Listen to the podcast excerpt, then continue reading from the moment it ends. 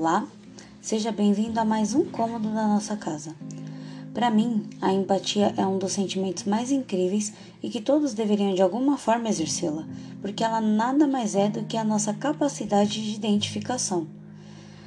É você aceitar a sua própria realidade e saber lidar com as próprias brechas e com a sua própria vulnerabilidade, porque assim, quando você entende que não há perfeição, você consegue ouvir o outro com perfeição e sem julgamentos.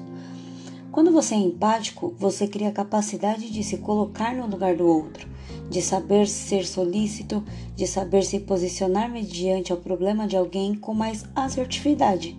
Mas calma que a empatia não te dá o direito de opinar na vida de alguém se isso não for solicitado. Ser empático vai além disso é a capacidade de ouvir, de prestar apoio sem esperar nada em troca, de ter compaixão e ser companheiro. Não precisa ser amigo ou parente seu, você só precisa saber lidar com quem precisa da sua ajuda ou do seu ombro amigo. Você deve tratar as pessoas como gostaria que te tratassem, deve aderir a essa prática para reagir às situações positivamente. Um sentimento que te faz enxergar os problemas de outro ponto de vista, que faz você entender que tudo tem o seu tempo e que nem sempre as melhores formas de solucionar serão descobertas tão rapidamente. E nessa ideia de se colocar no lugar do outro, você tira proveito para aprender também. Afinal, ensinando, nós aprendemos duas vezes mais, e desenvolver inteligência emocional nesses últimos tempos é uma virtude mais que necessária.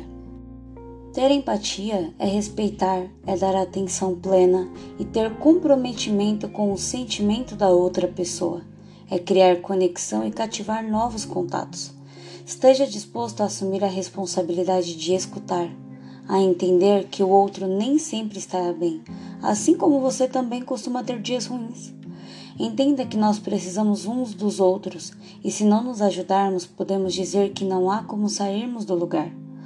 Pensando em termos práticos, hoje vemos na internet uma falta de respeito absurda com diversas pessoas, principalmente com figuras públicas, ameaças de cancelamento, de atingir fisicamente, e as pessoas parecem não recordar de que elas também poderiam estar do outro lado.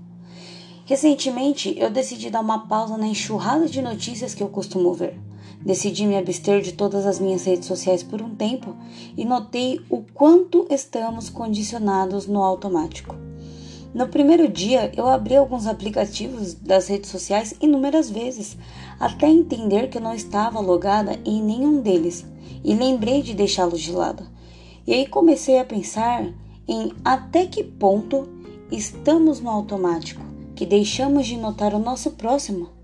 Até que ponto deixamos de perceber que a nossa opinião deve ser dada quando for solicitada, que nós precisamos prestar mais atenção nas pessoas ao nosso redor, que nós esquecemos das pequenas coisas que definitivamente fazem a diferença? Eu, sinceramente, não encontrei respostas. E a empatia começa aí. Quando notamos as falhas em nós mesmos para que possamos dar mais atenção para quem precisa de nós. Mas empatia não consiste apenas em consolarmos alguém ou em darmos um bom conselho.